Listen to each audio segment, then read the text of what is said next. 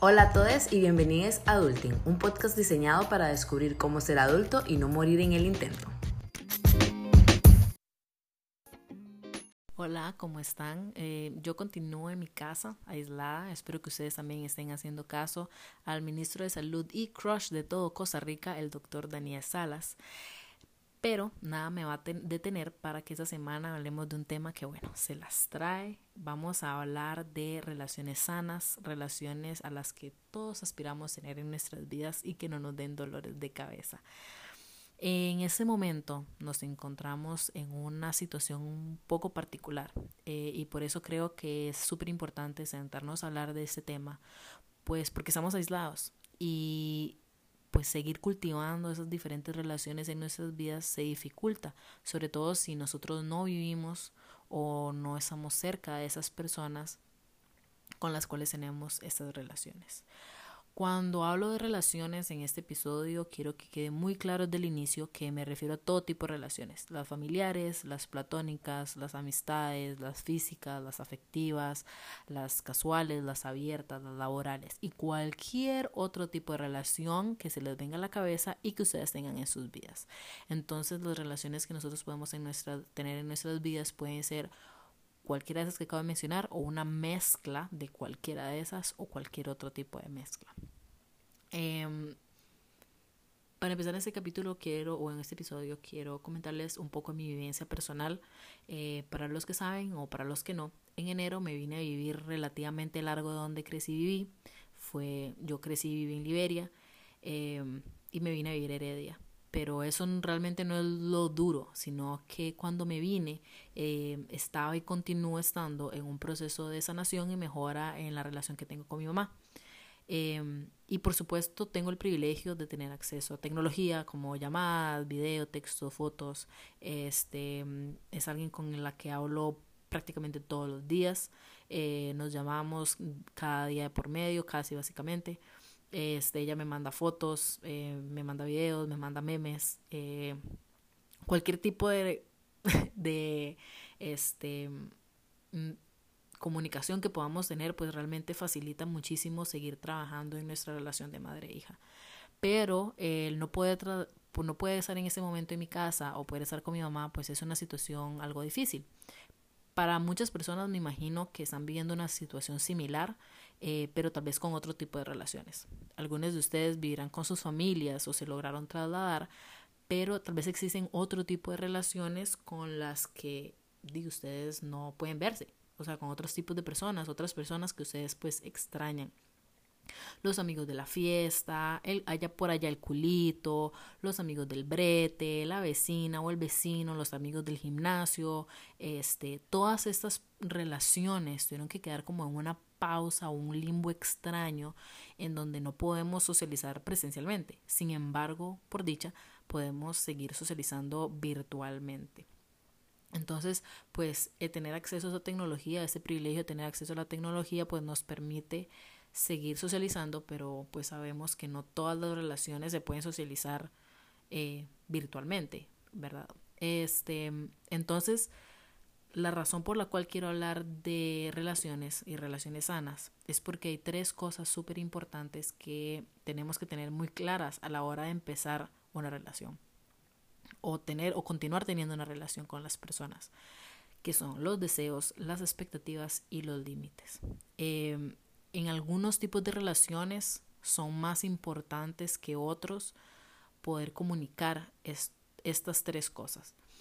Por ejemplo, para mí personalmente, eh, las relaciones que son físicas o físico-afectivas, sean casuales o eh, estables o que sean abiertas o exclusivas, es realmente importante conocer no solamente nuestros propios deseos, expectativas y límites, sino que también creo que es súper importante conocer estas tres cosas de las otras personas con las que tenemos este, este tipo de relación, porque puede ser una persona que sea un noviazgo de dos personas, una pareja, pero también puede ser una relación abierta que involucre dos o tres personas más y que con estas tres, dos personas más vamos a tener relaciones diferentes, porque la fundación de esa relación va a ser diferente porque ambas personas son diferentes y porque estas personas van a tener expectativas, deseos y límites diferentes entre sí. Nadie es igual. Entonces, ¿por qué es importante estos, estos tres conceptos? Porque nos permiten una transparencia y una honestidad para con nosotros mismos y con las otras personas. Conocer los límites y deseos de las otras personas nos evita caer en expectativas erradas del tipo de dinámica que va a tener cada relación. La relación puede cambiar, por supuesto que sí, pero es un trabajo de comunicación en ambas partes. No se puede nada más dejar ahí al aire y que la relación va cambiando y no se habla al respecto. Entonces, como ustedes ya saben, en cada episodio vamos a entrar poco a poco en el tema. Vamos a ir desmenuzando cada uno de esos términos y entendiendo cómo funcionan. Entonces, empezamos con el deseo.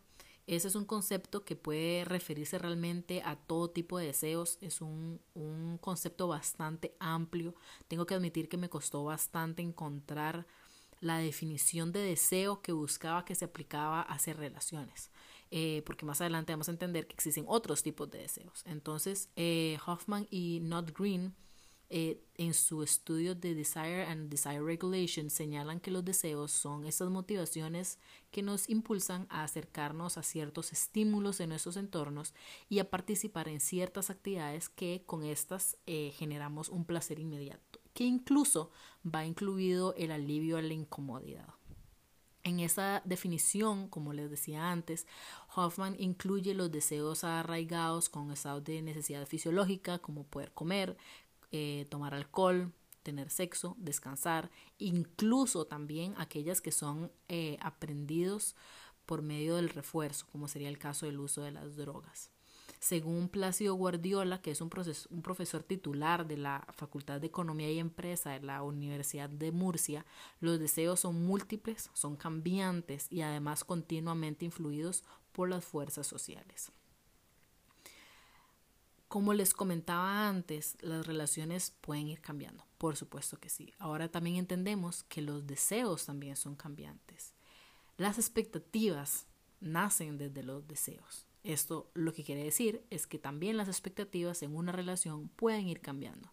En la investigación española expectativas y motivación y eh, expectativas, perdón, motivación y satisfacción de los estudiantes de gestión y administración de la Universidad de Barcelona, ellos conceptualizan las expectativas como la esperanza de realizar o conseguir algo, pero también como la posibilidad razonable de que algo suceda. Porque es muy importante ese, esa última definición, por lo que nos dice John eh, A. Johnson, que es un profesor de psicología estatal de Pensilvania, que él dice o afirma que el problema de la expectativa ocurre cuando esperamos que algo suceda sin buenas razones para pensar que esta expectativa realmente se va a cumplir. Entonces aquí voy a poner un pequeño ejemplo. Imaginémonos que, o pensemos, en esa taza de café que nos tomamos al inicio del día esa taza de café que nos despierta, nos pone buen humor, este, nos da buena vibra. Esa, esa taza de café, siempre sabemos que después de esa taza de café nos vamos a sentir bien. Entonces tenemos una muy buena razón para pensar que después de tomarnos esa taza de café vamos a tener un muy buen día. Pero ¿qué pasa cuando no tenemos una buena razón para tener esa expectativa? Entonces es ahí donde cae el problema. Cuando las cuando las expectativas involucran a otra persona, la situación se vuelve un poco más complicada. ¿Por qué? Porque muchos de nosotros en algún momento hemos creído erróneamente que esperar que otras personas se comporten de una manera o de la manera que nosotros queremos va a hacerlos que se comporten de esa manera.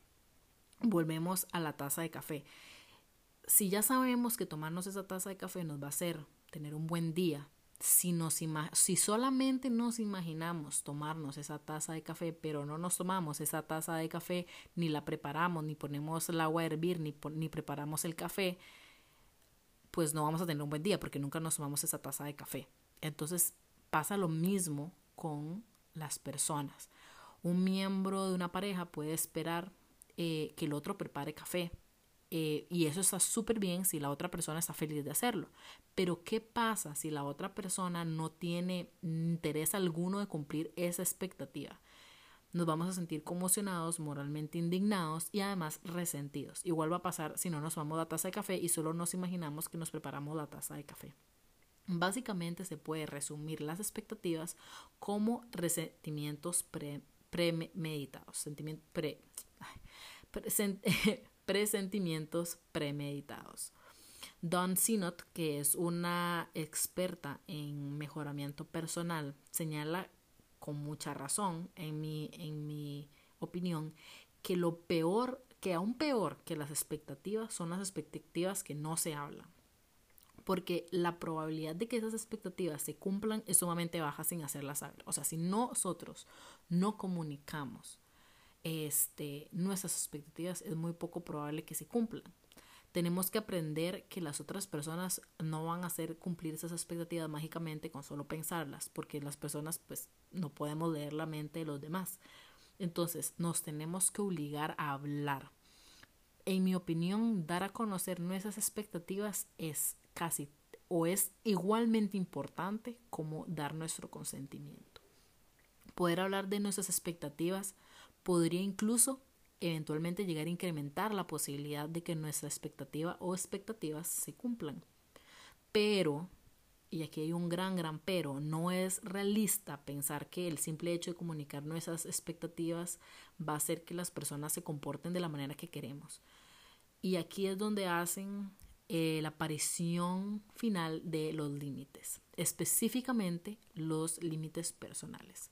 Según eh, Therapist Aid de la Universidad de Berkeley, los límites personales son esos límites y reglas que establecemos para nosotros mismos en las relaciones.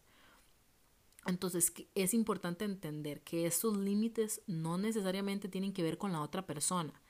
Los límites que nosotros ponemos son límites para nosotros. Una persona con límites saludables puede decir que no cuando, cuando quiera, pero también se siente cómoda abriéndose la intimidad y las relaciones cercanas. Se dice que una persona que mantiene más distancia con las otras personas, ya sea emocional, física o de cualquier otro tipo, va a tener límites rígidos. Alternativamente, también alguien que normalmente tiende a involucrarse demasiado con los demás eh, y es como eh, oversharer o que comparte demasiado, tiene límites porosos. Luego, pues están los límites intermediarios, que son los límites sanos. Entonces, vamos a verlos uno por uno. Hay varias características que tienen las, los límites rígidos o las personas que tienen límites rígidos son personas que eh, generalmente evitan las relaciones cercanas e íntimas, tienen pocas relaciones y son personas que se mantienen distantes incluso de sus parejas románticas. Luego están los límites o las personas con límites porosos, que son personas que comparten muchísima información personal o sobre comparten mucha información personal.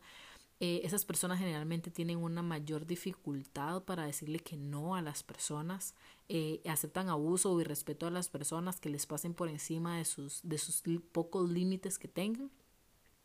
Luego están las personas sanas, que son las personas que valoran sus propias opiniones, eh, aceptan cuando otras personas les dicen que no y saben sus deseos y expectativas y además y con mucha importancia las logran comunicar. Tenemos que entender que los límites no son algo blanco negro, no es algo binario, eso es un espectro. Entonces, la mayoría de nosotros vamos a tener una combinación de diferentes tipos de límite. Por ejemplo, alguien podría tener ciertos límites saludables o tener límites saludables en el trabajo, límites porosos en las relaciones románticas y una combinación de los tres en su familia. Esto significa que nosotros vamos a adecuar nuestros límites o los límites dependiendo en gran medida del entorno en donde nos encontremos. Entonces, por ejemplo, eh, cuando salimos con amigos no necesariamente vamos a tener la misma actitud o la misma relación que cuando estamos en el trabajo, pero estas cosas pueden cambiar cuando, digamos, nuestros mejores amigos o amigas están en nuestro trabajo. el tipo de relación va a cambiar dependiendo del entorno en donde nos encontremos. Podemos estar con ese grupo de personas eh, de fiesta o en el trabajo que nos vamos a comportar de diferentes maneras. Entonces, para ir cerrando un poco, eh, estoy investigando sobre recomendaciones de cómo establecer límites sanos en nuestras relaciones. La doctora de psicología social, Claudia Black, da diferentes recomendaciones. Yo aquí pues les voy a dar cinco, de las cuales creo que son muy importantes o son sobre todo como recomendaciones que yo misma me he dado para poner mis propios límites. El primero sería poner los límites cuando estamos calmadas o calmados. Eh, no hacerlo cuando estamos frustrados o cuando estamos tristes, cuando estamos enojados, cuando estamos eh, sobrecargados de cosas. Eh, es muy importante conocer y entender el límite que nos estamos poniendo y que le estamos poniendo a la otra persona o lo que significa para la otra persona. Los límites no significa algo que sea algo necesariamente malo. Los límites nos permite conocernos, lo que no nos gusta, pero también lo que sí nos gusta, hasta dónde estamos dispuestos a llegar. Y eso puede ser algo muy bueno. Los, como tercer lugar, tenemos eh, tercera recomendación, tenemos que los límites personales nos va a permitir conocernos. Como habíamos hablado antes, estos van a ir cambiando, evolucionando a medida que nuestras expectativas y nuestros deseos vayan cambiando nosotros mismos, con nosotros mismos o con la relación. Entonces estos límites está bien que cambien a medida que nosotros vamos cambiando y creciendo. Como recomendación número cuatro, tenemos que tenemos, eh, debemos esforzarnos para encontrar un equilibrio entre eh, la flexibilidad y el sentido saludable de cómo nosotros merecemos ser tratados. Em, todo es hablar que hemos escuchado siempre en las películas románticas, así que tenemos que amarnos un, a nosotros mismos para poder amar a otras personas, pues sí, si cada uno de nosotros sabemos en cada relación qué es lo que queremos y qué, qué tipo de relaciones queremos en nuestras vidas con las diferentes personas, va a ser muchísimo más fácil primero comunicar lo que queremos y lo que esperamos también, pero también va a ser muchísimo más fácil aceptar lo que los otros u otras personas están esperando o que quieren y con qué se sienten cómodos. La otra vez em, estaba hablando con alguien con quien tengo un tipo de relación y estábamos hablando de un límite que para nosotros es bastante parecido realmente. Em, la primera vez que esa persona me lo dijo, yo le dije como, ok, simple y sencillamente, yo le dije, sí, está bien, yo te entiendo porque yo tengo ese mismo límite con ese tipo de relación que estamos teniendo. Luego, una segunda vez, volvimos a hablar del tema y me dijo, es que yo jamás, o sea, nunca había tenido a alguien o nunca había hablado con alguien con quien entendiera tan rápido ese límite, digamos, o que simplemente lo aceptara y ya este, eso tengo que admitir, digamos que es un límite bastante normal, digamos, eh, no es una cosa así súper extraña ni fuera de este mundo, es un límite completamente normal y entendible que yo misma tengo, entonces digo, muchísima más facilidad voy a entender.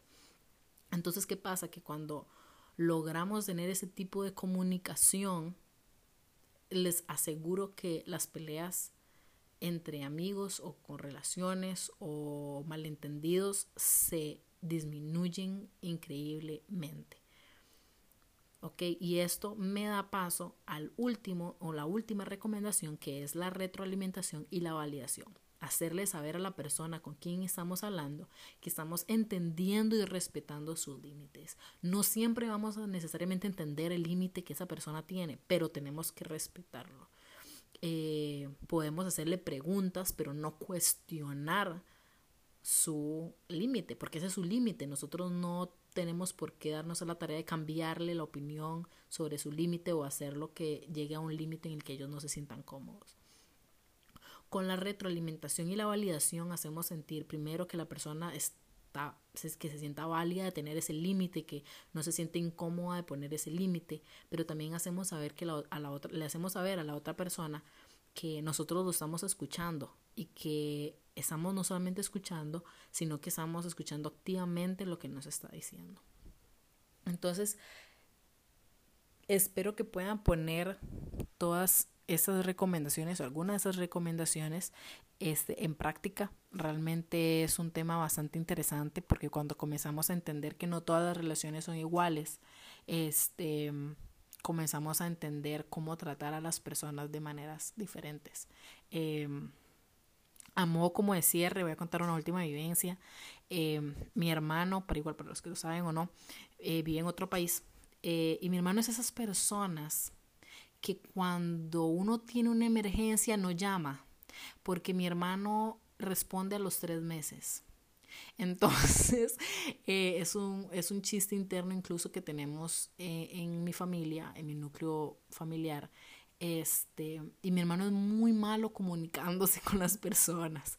Este, entonces, siempre hacemos ese chiste, pero hace un año tal vez me senté con él a hablar y él me dijo, es que yo hablo, y me dijo el nombre de sus mejores amigos, ¿verdad? Es que yo hablo con mis mejores amigos y, y, ellos nunca me dicen nada y, y, no necesariamente me reclaman. Y entonces yo lo senté y le dije, bueno, es que no todas las personas necesitamos, eh, no, no todas las mismas personas tenemos una relación con usted, o sea, no tenemos una misma relación, una cosa muy diferente es la relación que usted y yo tenemos como hermanos a estas otras personas que usted puede dejar de hablar por dos años y cuando vuelve a Costa Rica a visitar los trata igual y la relación sigue, se mantiene igual y todo lo demás.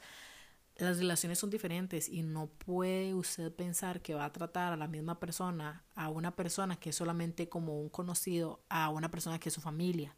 Este, eso no significa que tenemos que obligarnos a tratar a, toda la familia igual o que tenemos que tratar a todos esos tipos de relaciones de una cierta manera. Eh, que eso creo que es algo muy importante es que tenemos que entender que aunque una relación sea similar, no significa que sea igual. Entonces, em, puede ser que sea una relación entre hermanos, pero en hermano A y B va a haber una relación diferente que entre hermano A y C porque son personas diferentes, aunque sean el mismo tipo de relación.